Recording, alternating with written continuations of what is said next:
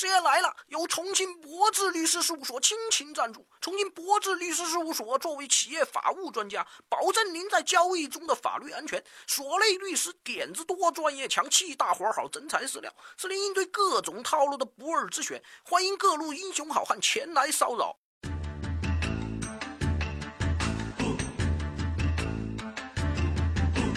大家好，这里是师爷来了。上期节目咱说了故意伤害的一点小皮毛啊，有勤学好问的小伙伴马上就给师爷提了问题。师爷，师爷，入目杀人案有结果了，山东省高院认定于欢属防卫过当，构成故意伤害罪，判处有期徒刑五年。那么这故意伤害致人死亡和故意杀人有区别吗？问得好。师爷这就跟大伙儿普及一下这故意伤害致死跟故意杀人罪的区别。在法律上来说，故意伤害罪侵害的是他人的身体权，故意杀人罪侵害的是他人的生命权。这些我都知道，能说点我们不知道的吗？好，师爷直接说重点呢。故意伤害致死和故意杀人都是故意犯罪，都造成了被害人的死亡。在这种情况下区分时，既然都是故意的，那么就要看两者故意的方向。故意杀人罪说白了就是故意去剥夺别人的生命，诚心致人死亡。他的第一出发点就是要你的命。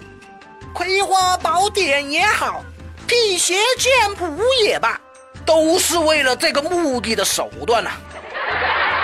或者说，他知道自己的行为会造成死亡的结果，就好像我知道我这一掌下去，你可能会死，师爷饶命啊！但我还是毫不犹豫的出手了，这就是典型的故意杀人呐。那那故意伤害致死呢？打个比方，如果我只是想教训一下对方，没想闹出人命，也就是说，我不知道我这一掌下去你会挂掉。结果因为一万种原因啊，挂掉了，那这就是属于故意伤害致死。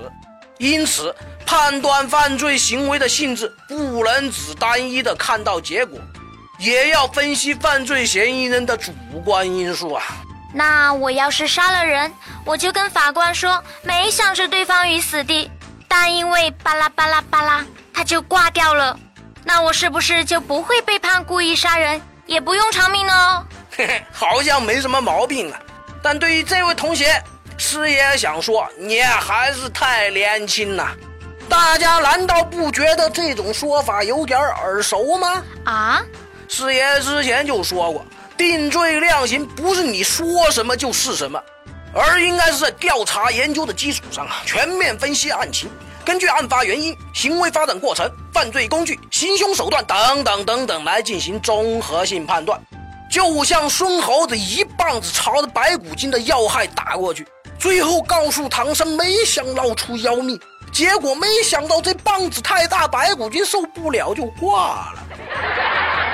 你看唐僧会不会念紧箍咒？呃，这个这个。其次，我国刑法第二百三十四条规定，故意伤害致人死亡的起刑为十年，适用死刑。你以为判你个故意伤害就不用偿命呢？就等于钻了法律的空子了，那师爷只能说 too young too simple，还是再去修炼两年吧。好吧，是我想多了。故意伤害致死和故意杀人罪虽然是不同的罪名，但都造成了恶劣的后果。不管主观上有没有杀人的想法，都是要受到法律的严惩的。所以诸位三思而行呐。